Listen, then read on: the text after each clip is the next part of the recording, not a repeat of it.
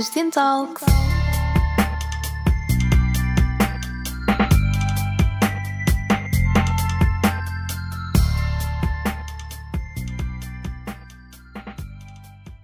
Bem-vindos ao Sustentalks, uma parceria da ESC Mais Limpa com a ESC FM. Eu sou a Mariana Faria, hoje tenho comigo a atriz e figura pública Joana Seixas.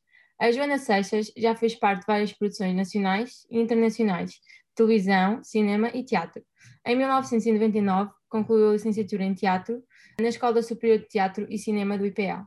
Em 2004, em conjunto com outros pais, criou o projeto Casa Verdes Anos, uma escola que colocava as crianças em contato com a natureza, que promovia a brincadeira livre e a alimentação vegetariana. Olá, Joana. Olá. Mais, quero agradecer por ter aceito o nosso convite. Obrigada um, eu por me convidarem. Como é que concilia o ambientalismo com o mundo do teatro, tendo em conta que um, a, a vertente da caracterização vai um bocadinho além do poder de escolha, ou seja, às vezes não consegue escolher propriamente a maquilhagem que acha que beneficiaria melhor o planeta. Uh, bom, isso é uma questão, isso depende muito dos trabalhos. Há trabalhos para onde eu consigo levar um, digamos, as, os materiais mais sustentáveis e há outros onde isso não é possível e, portanto, eu tento fazer o meu melhor e adaptar-me a cada situação e também às circunstâncias de cada situação. Mas eu acho que o mais importante nisso tudo é que a cada trabalho que faço eu tento de alguma forma influenciar positivamente as pessoas com quem estou a trabalhar e já houve muitas uh, que ficaram de alguma forma sensibilizadas ou influenciadas uh, pela minha forma de estar nessa área e de repente em trabalhos que eu não estava à espera Uh, já houve maquilhadoras que, que, apareceram com produtos muito mais ecológicos, mais sustentáveis, uh, mais amigos da pele, mais amigos do ambiente, uh, e tudo porque elas sabiam que eu tinha essa preferência e tinha essa preocupação com, com os produtos que usava. Portanto, eu acho que o, o bom senso é o que deve reinar na nossa relação com o trabalho e com o dia a dia e com todas as situações que vamos estando expostas diariamente, para que possamos continuar a fazer aquilo que gostamos da maneira que gostamos, não é? mas também não obrigando as outras pessoas a fazerem as coisas eh, sem conhecerem, sem terem essa sensibilidade, sem terem essa preocupação. É mais interessante, se calhar, nós influenciarmos positivamente as pessoas e delas nascer essa vontade de querer fazer diferente, querer fazer melhor, ou ouvir essa curiosidade. Muitas vezes elas eh, perguntavam-me elas e eles, eh, portanto, perguntavam-me uh, que produtos é que eu gostava de usar e, portanto, havia essa preocupação, sempre houve essa preocupação e, e pronto, isso já é muito gratificante uh, em cada trabalho que faço né, nessa área, nessa área específica. O que é que a despertou para esta vertente da sustentabilidade e quando é que começou esta jornada? Ou foi sempre preocupada com o ambiente e com as questões da sustentabilidade?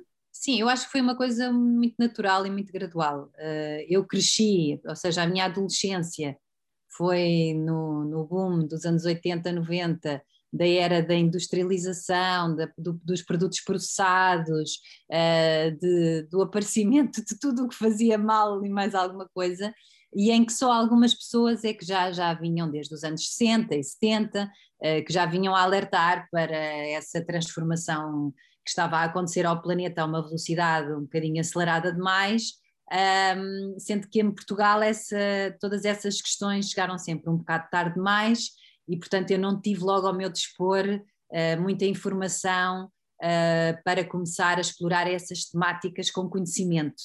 Uh, só mais tarde, uh, mas depois de perceber que esses assuntos mexiam comigo e de que eu estava conectada de alguma forma com eles, e também de uma busca incessante por estar perto da natureza e perceber os processos naturais das coisas, e também tentar perceber porque é que nós nos tínhamos afastado tanto disso, porque eu sou uma rapariga da cidade, não é? Não vivi no, nem cresci no campo, e portanto tive muita necessidade de me voltar a ligar ao campo, aos processos naturais, aos ciclos da natureza, e portanto gradualmente isso foi estando dentro da minha consciência.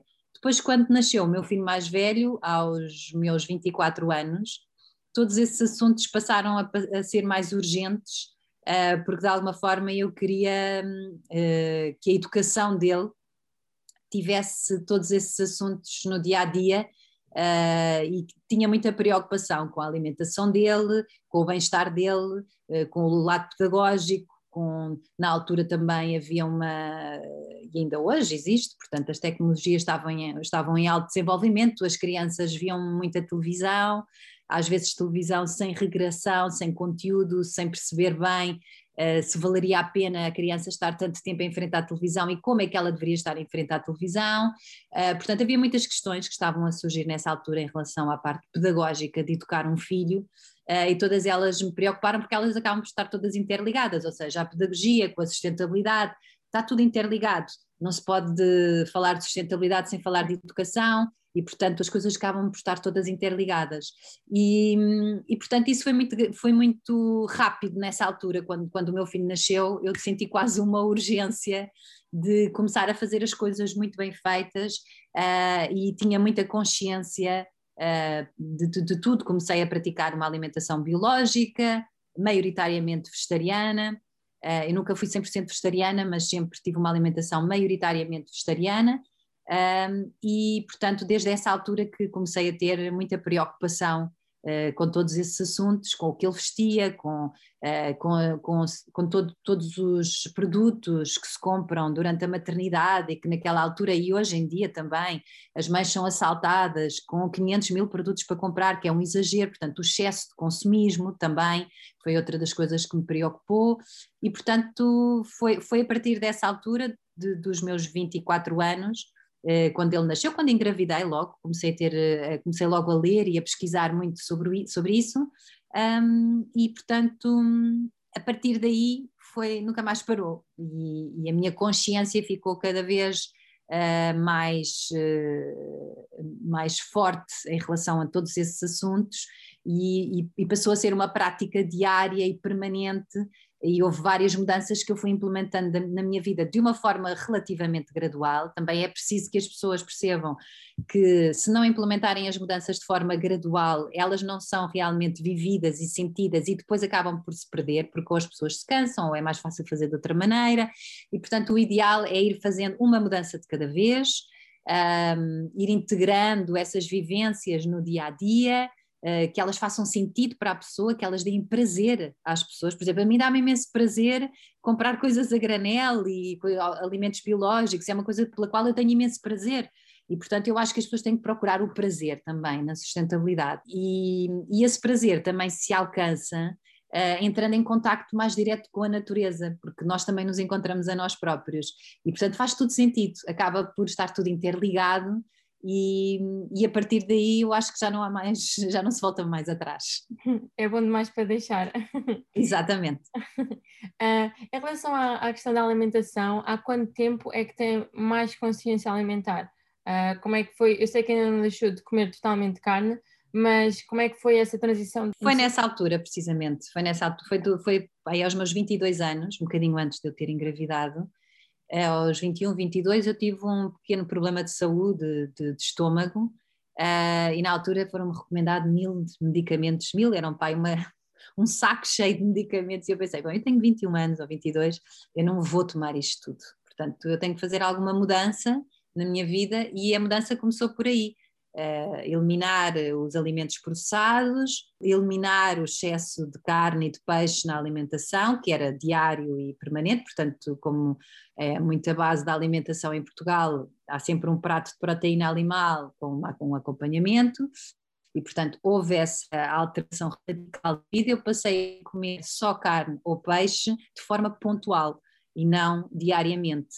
E a partir dessa altura uh, comecei a introduzir na minha alimentação muitas formas diferentes de cozinhar eh, e de, e de comer eh, outras coisas diferentes. Um, por isso, houve sempre, desde essa altura, que eu tenho essa preocupação, e por isso, talvez hoje em dia seja muito mais fácil para mim quando as pessoas me perguntam: Ah, mas como é que tu pensas todos os dias em, em fazer refeições vegetarianas? Uh, porque já, tô, já faço há muitos anos e além disso, hoje em dia então é muito mais fácil do que era naquela altura, foi há 20 anos atrás, não é? 20 e tal anos atrás. Há 20 e tal anos atrás era muito mais difícil encontrar receitas vegetarianas saborosas, era muito mais difícil encontrar restaurantes que servissem, aliás, quase nenhum tinha a opção vegetariana. Uh, vegan então nem pensar, era uma coisa então de marcianos. Uh, portanto, não havia de facto essas opções com facilidade. Existiam e nós tínhamos que ir à procura delas, mas não eram tão, tão massificadas nem tão espalhadas como existem hoje em dia. Mas também nós temos, temos que fazer as coisas bem feitas. Quando se fala em alimentação vegetariana ou vegan, tem que se perceber que essa alimentação também pode ser muito má. Eh, só ser vegan não quer dizer que a alimentação seja boa. Eh, por, por isso é, é que é tão importante o equilíbrio e nós procurarmos esse equilíbrio na nossa vida. E talvez por isso eu não tenha deixado de consumir a 100% a carne e o peixe, porque tem a ver também com as épocas do ano, com os locais onde eu me encontro, com as situações em que eu estou integrada, socialmente ou não, e portanto, quando faz sentido e quando é que não faz sentido eu comer esses alimentos. Eu no meu dia a dia, eu não praticamente não os compro, uh, carne eu não compro, mesmo, de todo, não compro, não cozinho. Uh, no entanto, há cá em casa, porque eu não sou a única pessoa, nós somos uma família de cinco pessoas, neste momento vivemos quatro cá em casa, e portanto há mais pessoas cá em casa, mas eu aprendi também a gerir isso, ou seja, o que é que eu como e o que é que os outros comem, eu não tenho que impor a minha alimentação em relação aos outros. E, portanto, essas opções uh, vão sendo feitas dia a dia e, às vezes, quando se cozinha carne cá em casa e para mim faz sentido, uh, de vez em quando eu posso comer também. Uh, muitas vezes, quando vou à casa dos meus pais e a minha mãe faz um prato de carne, também como às vezes. O, o que acontece é que eu como sempre em, em doses muito, muito pequenas, não só porque me desabituei, não é, de comer carne diariamente, mas outras alturas em que eu sinto mesmo uma necessidade. Normalmente, eu por gosto pessoal, praticamente não como carnes brancas, está eh, quase excluído do meu cardápio alimentar, e esse equilíbrio, hum, portanto, levou-me para esse estilo de vida, ou seja, eu sou a única pessoa cá em casa que cozinha 100% vegetariano, uh, quase sempre vegan, portanto não como assim muitos produtos de origem animal, nem cozinho muitos produtos de origem animal.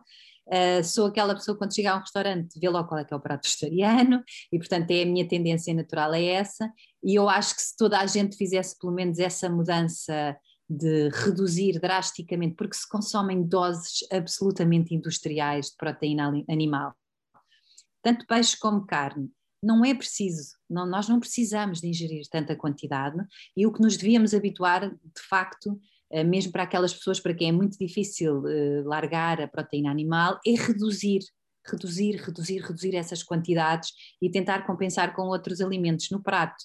Uma das coisas que eu faço cá em casa muitas vezes é que é raríssimo o prato que não tem pelo menos três eh, componentes. Por exemplo, umas lentilhas com arroz e uns brócolos, portanto, no mínimo três às vezes podemos pôr mais e fazer mais uma salada ou qualquer coisa, porque isso também ajuda a reduzir a dose. Neste caso, eu não cozinho carne, mas para quem cozinha, começar por, por aí, por aí, quase cortar as doses ao meio e pensarmos que nós não precisamos gerir essa quantidade toda.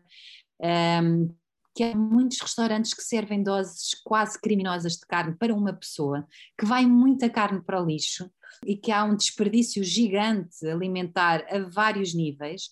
E, portanto, se o consumidor também começar por uh, querer comer menor quantidade, uh, os restaurantes também vão fazer essa mudança porque percebem que o consumidor já não está disposto a comer doses tão industriais e quer algo mais elaborado também para oferecer. Já há muitos restaurantes que fazem isso dessa maneira, que não são vegetarianos, mas que servem doses de proteína muito mais ajustadas ao que deve ser eh, dado hoje em dia, proteína animal, claro. E depois já há muitos restaurantes que têm um, um menu dividido ao meio, em metade desse menu é vegetariano e que hum, a outra metade tem apenas um prato de carne e um prato de peixe. Portanto, o equilíbrio devia ser este: é muitos pratos vegetarianos, um prato de carne e um prato de peixe, eventualmente. Pronto, sendo que eu acho que o caminho de facto é principalmente de uh, reduzir drasticamente a produção bovina e suína uh, a nível mundial e também to toda a parte de, das galinhas e tudo mais. Portanto, tem que haver de facto uma redução, tem que haver um maior cuidado na saúde e no bem-estar animal. Uh, e isso é um caminho também que o planeta tem que fazer, porque de facto nós achamos que, que estamos em, no século XXI, não é? Que somos muito evoluídos, que se nos compararmos com a Idade Média, em que na Idade Média, por exemplo, Uh, os animais iam a um julgamento, porque até os insetos iam a julgamento porque criavam pragas na agricultura e, portanto, eram condenados em julgamento e, portanto, muitas vezes eram assassinados em julgamento, um porco, uma vaca, por isto ou por aquilo, ou porque atropelou alguém, ou pelo que fosse. Nós achamos que isso era uma coisa bárbara, mas nós o que fazemos hoje em dia é muito mais bárbaro. Nós cativamos os animais nós nem sequer os deixamos nunca ser livres e eles vivem em condições miseráveis durante a sua curta vida, sem qualidade de vida, e isso é muito triste. Portanto, eu, por exemplo, uma das preocupações que eu tento passar eh, às pessoas à minha volta eh, quanto ao consumo de carne é que tentem comprar eh, carne biológica e de animais criados ao ar livre. Pronto, já é uma mudança, já é uma mudança grande se toda a gente passar a ter essa preocupação, a indústria vai ter também que fazer outra mudança. E eu acho que isto vai por, por etapas, nós temos que de facto ir impondo metas, e essas metas também têm que ser de alguma forma impostas pelos governos. E de facto, uh, tanto a indústria uh, de produção animal como também a indústria dos laticínios tem que levar uma grande reviravolta pelo bem-estar animal e, portanto, acho que seria um, um, bom princípio começar a haver uma redução drástica e haver inclusive cotas, ou seja, não se pode servir mais do que X gramas, uh, a não ser que a pessoa compre duas vezes o mesmo prato, pronto, compra várias vezes o mesmo prato, mas uh, deveria haver de alguma forma uma cota para se proibir às vezes doses um bocado criminosas que são servidas de proteína animal. E até isso só faz mal, na verdade, toda a gente. Exato, para além de que faz muito mal à saúde, e não, nem sequer vou falar dessa parte, porque eu não sou médica, nem sou nutricionista, e portanto estou só a falar do bem-estar, entre aspas, do planeta e dos animais e daquilo que já está investigado cientificamente e que já está provado que de facto é o que está a criar uma grande desertificação do planeta porque o que acontece é que os campos que alimentam esses animais são, são apenas de monoculturas e essas monoculturas destroem eh, toda a riqueza que o solo tem, porque o solo precisa de uma diversidade, precisa de uma natureza uh, que não pode ser imposta dessa forma, e todos esses campos, o que está a acontecer é que eles estão, estão a ficar desertos, áridos, que depois já não têm a possibilidade de serem reavivados de outra forma. E, portanto, nós temos que, de facto, travar essa indústria de alguma maneira. Não é fácil, é, estamos a lutar contra poderosos mundiais, claro. uh, mas eu acho que se todas se as pessoas se unirem e, e, e houver de facto essa mudança por parte do consumidor, uh, nós podemos atingir uh, alguns resultados. Não direi o sucesso, mas pelo menos alguns resultados. É meio caminho andado, é isso. Exato. É, sendo que nas produtoras há a preocupação de não optar por descartáveis. Eu adorava dizer que sim, mas não. Infelizmente, essa é uma preocupação que só surge precisamente por pressão das pessoas. Uh, e eu acho que somos nós que temos que, de alguma maneira, eh, tentar alterar o nosso local de trabalho. Eu sempre levei a minha própria garrafa d'água, recuso-me a abrir garrafas de plástico, uh, pronto, a não ser numa situação limite. Vá lá, também não sou louca, não é? Não vou passar cedo não sei aonde porque pronto, não, não vou, não vou abrir a garrafa d'água, pronto. Mas eh, claro que as, as coisas, eh, todas as nossas ações, o que interessa é aquilo que nós tentamos fazer, é, interessa mais o que nós poupamos do que aquilo que nós realmente gastamos. Uh, se nós pensarmos que diariamente deixámos de abrir três garrafas que deveríamos ter aberto, é mais interessante do que pensar, ah, eu abri uma garrafa este mês. É muito mais interessante pensar no que é que eu poupei, no que, no que é que eu gastei. Eh, não só porque isso é mais motivador para o resto das pessoas e porque é uma forma uh, mais positiva também de estar na sustentabilidade. É pensar no que é que eu diariamente posso fazer para poupar, mesmo que de vez em quando, às vezes, eu vivo numa sociedade onde os descartáveis estão em todo lado, onde às vezes eu não os consigo evitar e onde nem tudo está preparado para um mundo do reutilizável. E, portanto, quando isso às vezes me acontece, eu não me posso penitenciar por, ter, por, por, isso me ter acontecido, mas tenho é que pensar no que é que eu já poupei até àquele momento. E, e, isso é uma postura que eu acho que é mais certa uh, para, para nós não sofrermos demasiado nem nos angustiarmos com as situações. Uh, temos que encarar o dia a dia com uma certa naturalidade e perceber até onde é que podemos ir uh, com, com as nossas lutas e com as nossas com as nossas conquistas nessa área, não é? Portanto, eu todos os dias o que faço é que levo para o trabalho, muitas vezes levo mesmo a minha própria comida, porque quase diariamente não consigo comer muito bem as refeições que me são oferecidas, eh, a não ser quando não consigo mesmo preparar, então peço que me preparem assim uma coisa muito simples, mas normalmente sou eu que levo e levo sempre a minha garrafa reutilizável, muitas vezes tenho um copo retrátil, eu não bebo café, portanto não tenho eh, essa questão do café, mas tento de alguma maneira influenciar as pessoas que bebem café diariamente a levarem o seu próprio copo, que não custa nada e até é mais saudável e tudo. Às vezes até mais é, bonitinho. Mais bonito, exatamente, portanto tem que se de alguma maneira pôr felicidade nas coisas, é. porque, se é só, porque se é só uma obrigação e uma coisa do tem que ser, não vai, não vai durar muito, não vai durar muito e as pessoas vão sempre pelo que é mais fácil e não pelo que é mais interessante ou melhor para o planeta. É muito isso.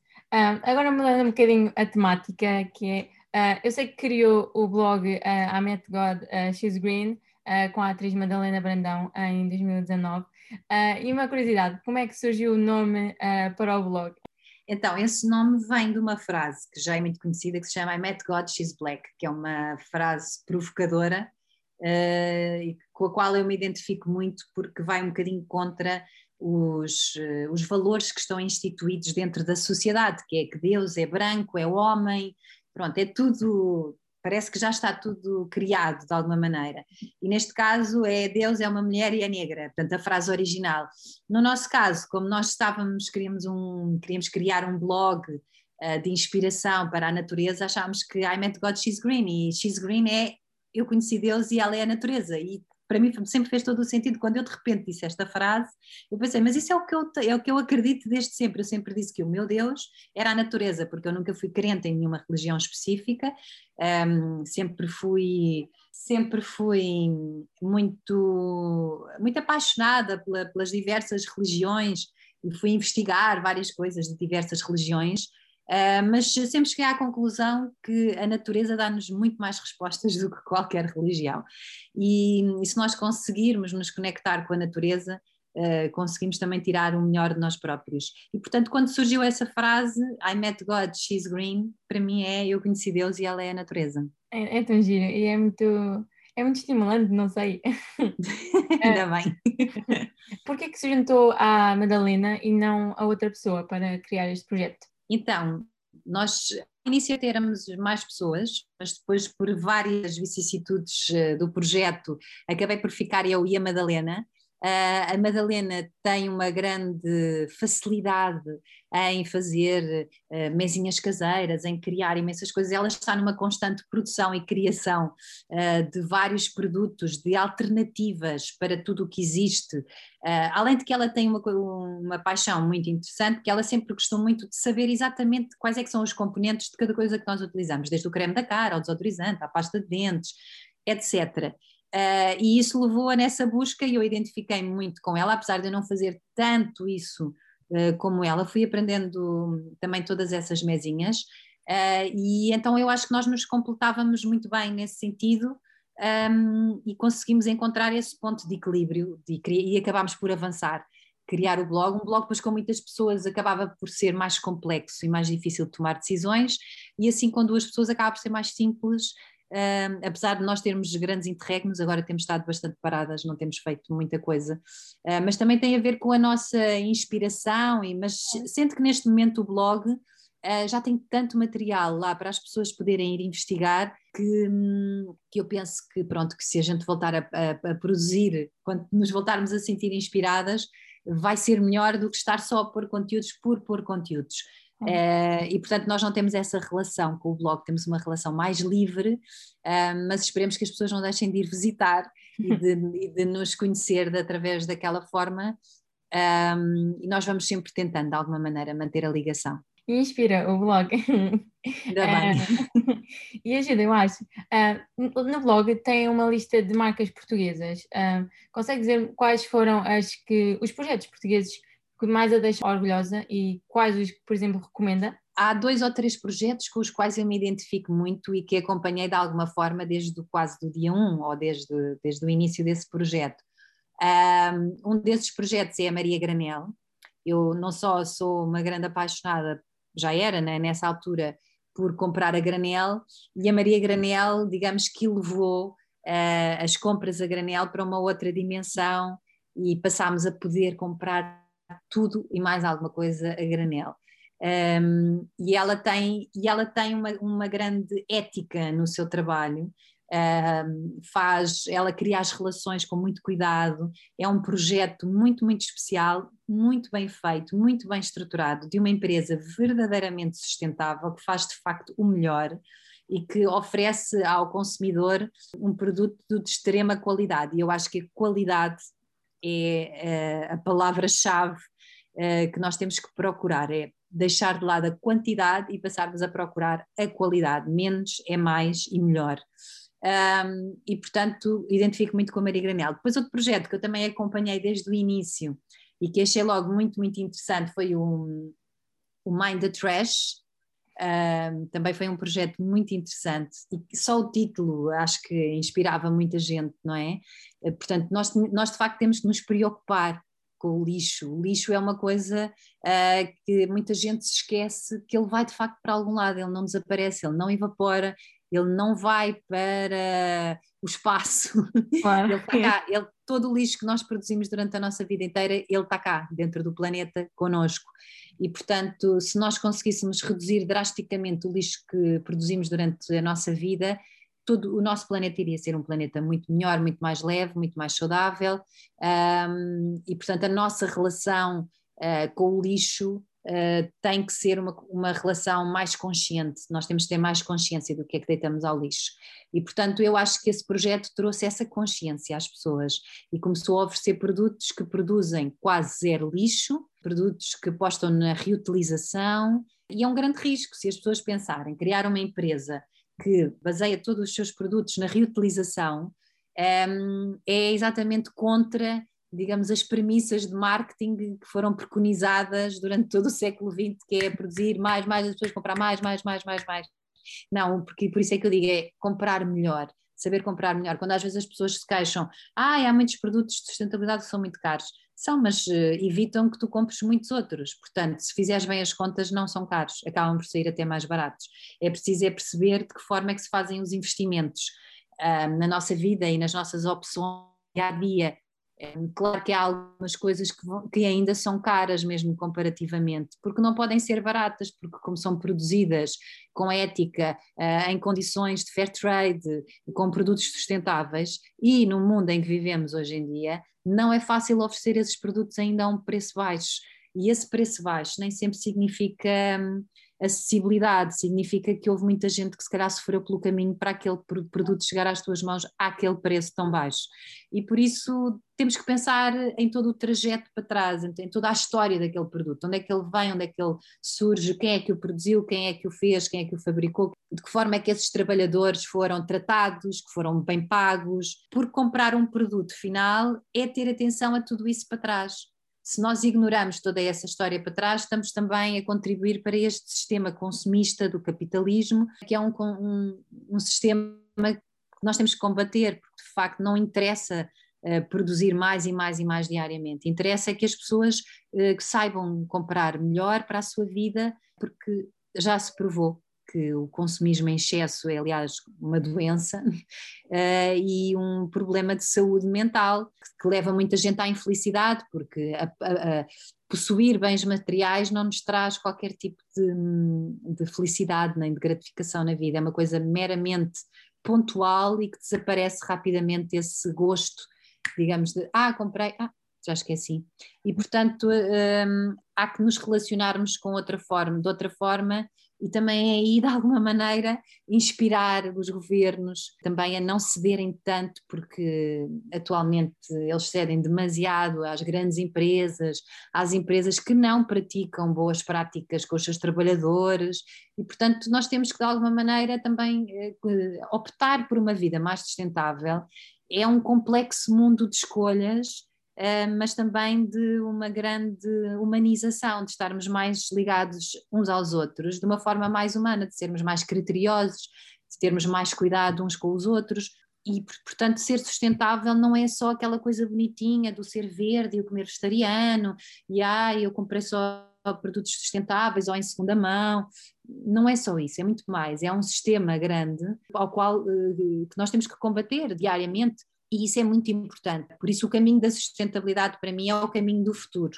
É um caminho da redução do consumo, de procurar de facto uh, que as coisas façam mais sentido. Por exemplo, eu lembro-me de uma vez ter feito uma sugestão, uh, já não sei se foi numa talk, num podcast algures, ehm, de que, por exemplo, os eletrodomésticos passassem a ser alugados e não serem comprados, porque não faz sentido nenhum nós comprarmos um objeto daquele tamanho que ao fim de X tempo, que ainda por cima cada vez o tempo é menor e mais curto de vida desses eletrodomésticos, ele vai ter que ir para o lixo e nós não sabemos o que fazer com aquelas peças, nós não temos esses conhecimentos.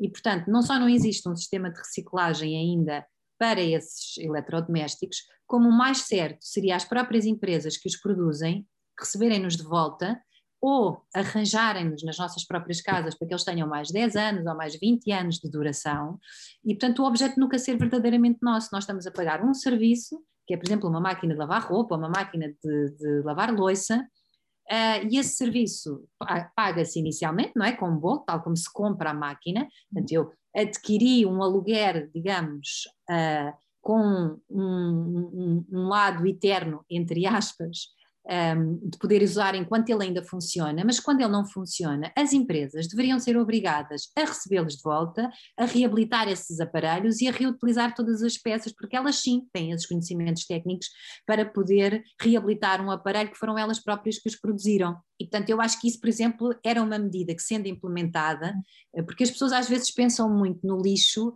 só nos objetos, que já são imensos, do nosso dia a dia, mas esquecem-se às vezes deste lixo Grande. gigante exatamente, deste lixo grande, uh, que todos os dias, se vocês pensarem, todos os dias, toneladas e toneladas e toneladas de eletrodomésticos vão parar ao lixo, vão parar mesmo ao lixo e não têm nenhuma segunda vida. E isto é, um, é, uma, é uma perca de recursos absolutamente disparatada e, portanto, há que de alguma maneira também reverter este sistema. Eu acho que estas empresas facto apostam nos produtos de, sustentáveis, no, no, granel, no produtos que não deixam resíduos, que não só não fazem mal à nossa pele, como também, por exemplo, um shampoo que o que vai pelo ralo abaixo não vai provocar mal aos esgotos, nem, nem se for parar ao mar, não leva toxinas.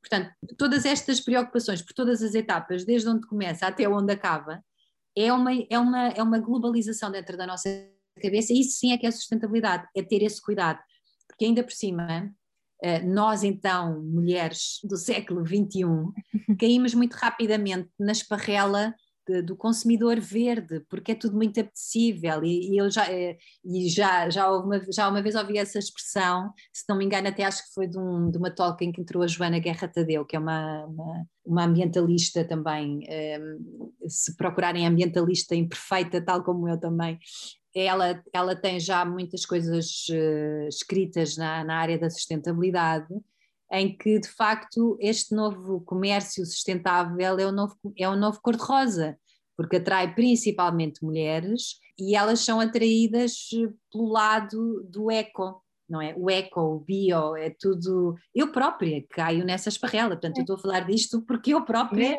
sou uma vítima dessa, desse, desse comércio e dessa forma, desse marketing uh, agressivo, que nós achamos que não é porque diz eco e porque diz bio, mas temos que o desmontar também. Também temos que ser consumidoras informadas uh, e, e, criteriosas, não é? Não, não comprar só porque diz eco. Eu sei porque isso em mim desperta logo um sininho, diz eco, diz bio, ah, é para mim, mas não é.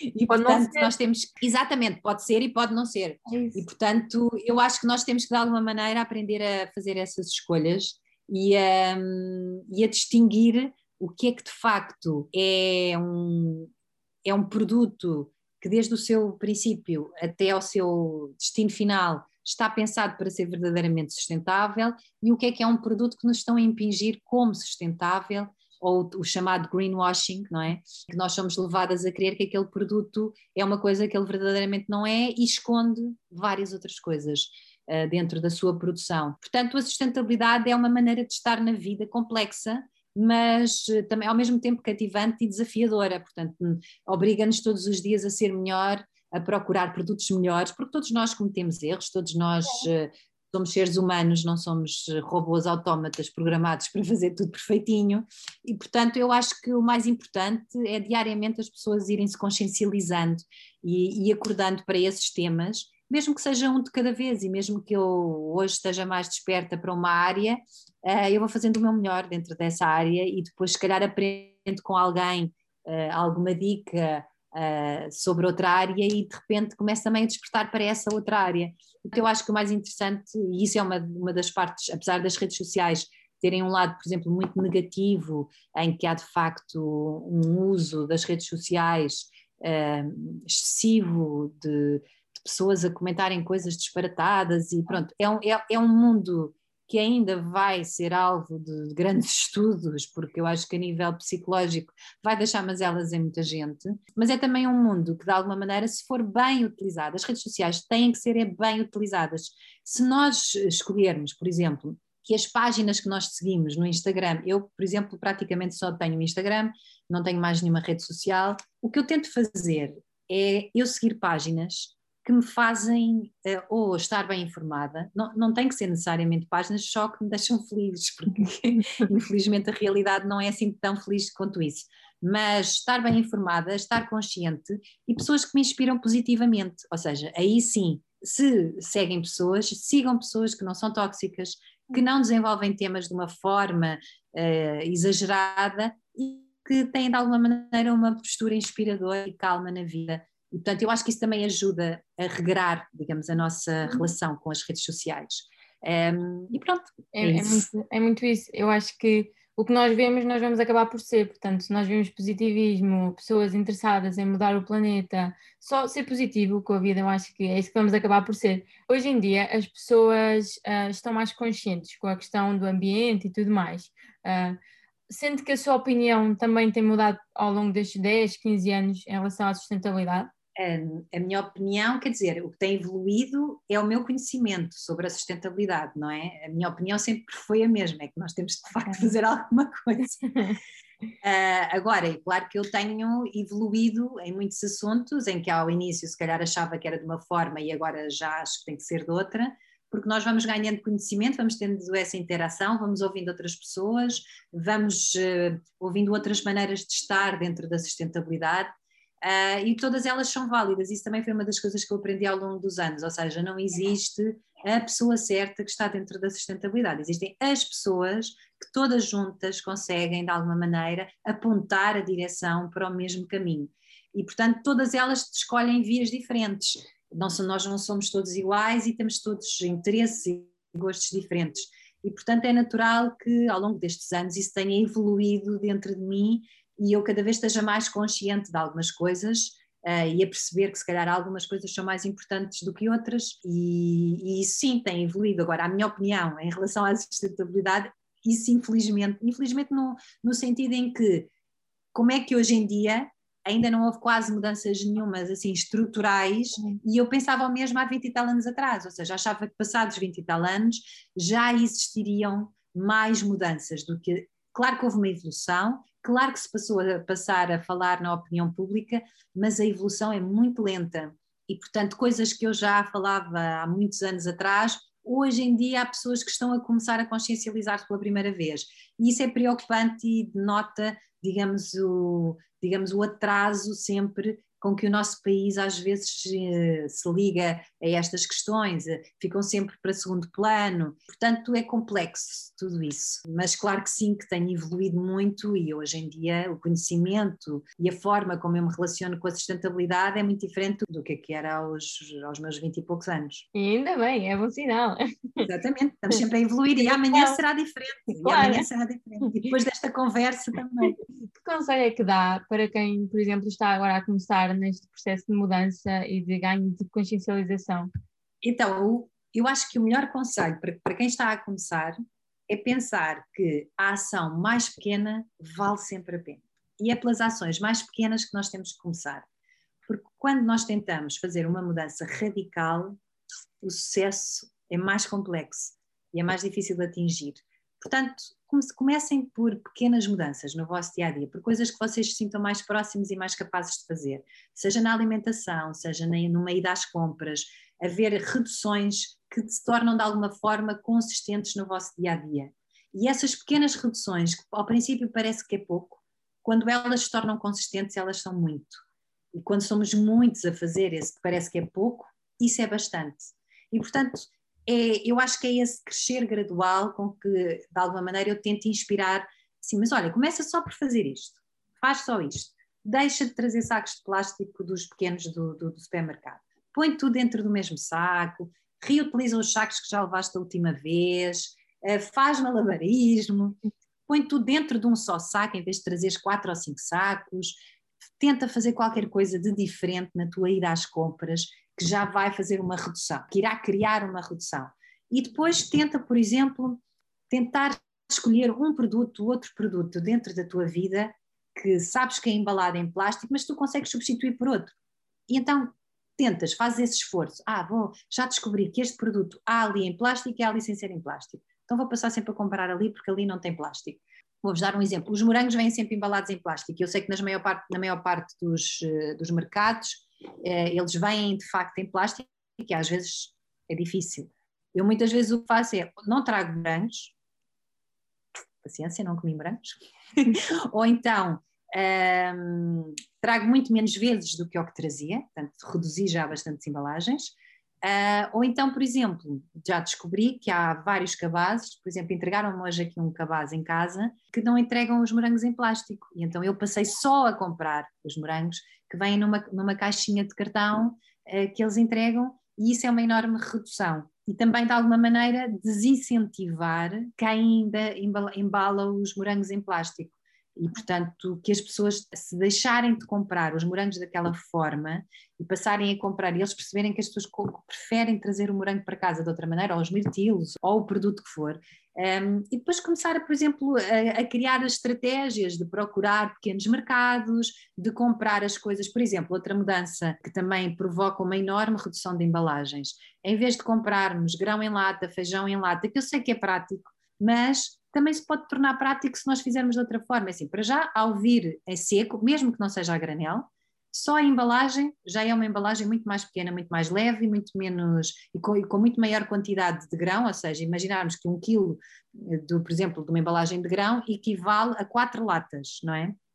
Só esta diferença uh, é enorme. Portanto, essa mudança, a mudança de, de trazer para casa os, as leguminosas secas, ou seja, elas depois vão aumentar de volume, deixando de água de um dia para o outro, e nós podemos, por exemplo, fazê-las logo todas de uma vez, não quiserem estar e terem e termos no congelador já cozidas e prontas para servir, para quem não tem tempo de deixar de um dia para o outro, ou para quem tem uma vida mais complicada de, de, de, de conciliar com este tipo de dinâmicas, que no fundo é, são só novos hábitos.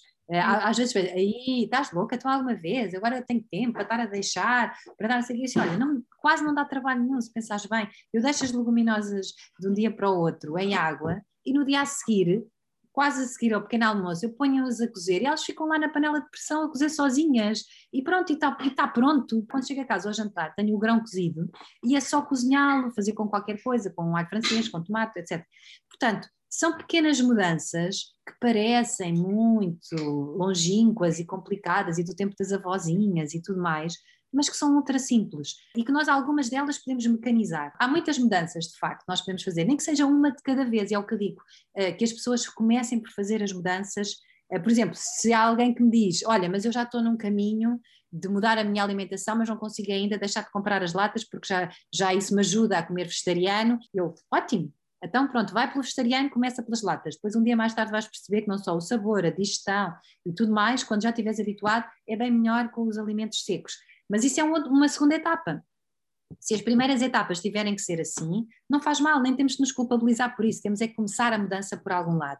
E ela tem que se tornar consistente na nossa vida, no nosso dia a dia. Quanto mais consistente é essa mudança, mais longevidade ela terá durante, o nosso, durante a nossa vida, não é? E, portanto, isso é a melhor forma de, de, implementar mudanças. E depois, com isso, vêm outras coisas, porque as coisas estão todas interligadas e de repente ter pensar, nem sempre é possível. Eu também não sou longe de ser perfeita, mas eu tento quando vou comprar algum produto, uh, mesmo roupa, qualquer coisa. Cometo erros também, também já comprei coisas e de vez em quando não consigo, por várias questões, não comprar uma peça de fast fashion mas tento sempre dar preferência e tentar perceber a origem dos produtos. E mesmo dentro da fast fashion, se eu optar por produtos com materiais mais nobres e tudo mais, ter essa pequena preocupação, se calhar em vez de estar a comprar uma coisa que é feita de poliéster, tentar comprar uma coisa que seja uh, 100% algodão biológico, que já algumas marcas oferecem, ou 100% cânhamo, que também já algumas marcas oferecem, e portanto fazer essas pequenas opções, mesmo dentro de marcas que muitas delas nos impingem greenwashing e tudo mais, é uma pequena mudança. Elas estão a ser obrigadas a mostrar esse. Elas estão a fazer o greenwashing porque o consumidor está a exigir, não é? Está a exigir das marcas que elas de facto mostrem que estão a fazer as coisas de maneira diferente. Se não, não existir a nossa pressão, se nós continuarmos a comprar tudo normal, sem essa exigência, as marcas também não vão, uh, não vão ter essa necessidade. Portanto, eu acho que isto é gradual, mas é um, de facto, é, é um mundo ao mundo. A Joana é uma atriz e figura pública, por isso tem a possibilidade de partilhar assuntos do ambiente e de sustentabilidade a milhares de pessoas. Uh, se estivesse nas suas mãos uh, implementar uma nova medida, o que é que faria ou mudaria para não prejudicar o ambiente?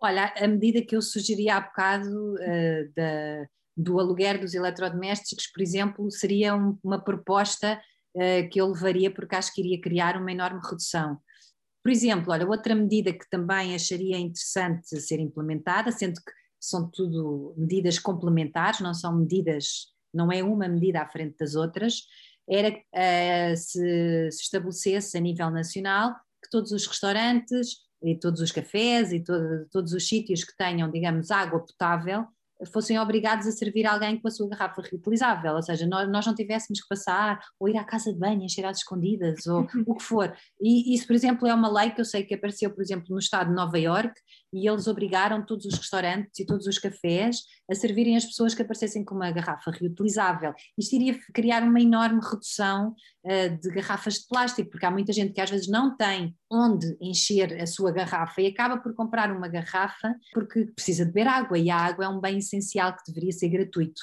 Entre muitas outras também relacionadas com a energia, por exemplo, a eletricidade deveria ser uma empresa 100% pública hum. um, e sem esquemas de lucro gigantes como tem hoje em dia, e portanto nós deveríamos ter acesso a uma melhor energia mais verde um, e mais transparente, uh, e muitas outras questões também que têm a ver com os direitos dos trabalhadores, que também têm tudo a ver com a sustentabilidade, porque as pessoas têm que perceber que se as pessoas não recebem bem, não são bem tratadas e não são bem pagas, não é fácil fazer produtos verdadeiramente sustentáveis, ou seja, se o nosso produto tem o rótulo de sustentável, mas foi feito à custa de exploração de pessoas, não é assim tão sustentável quanto isso.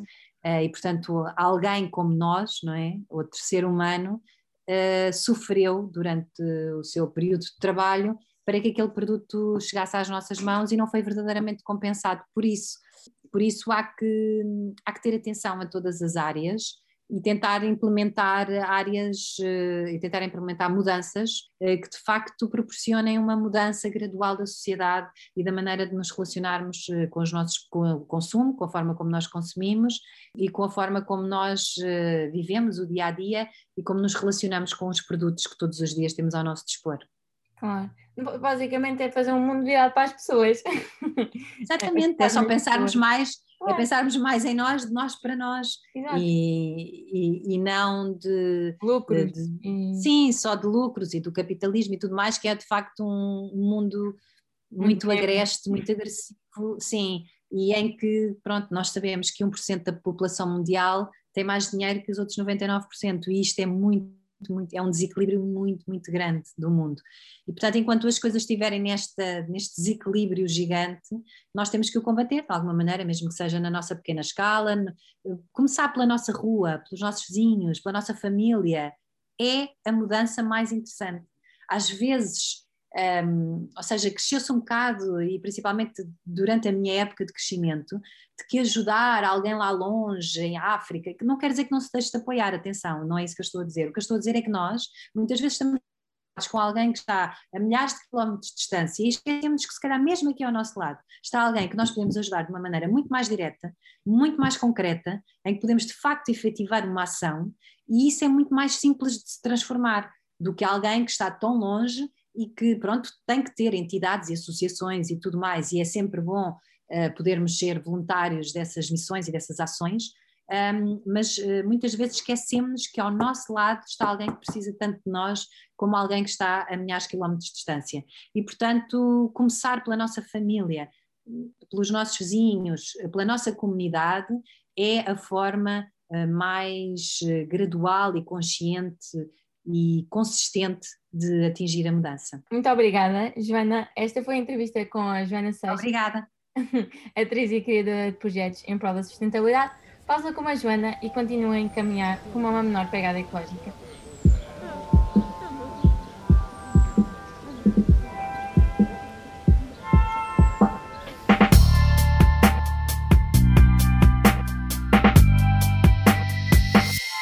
Sustentalks.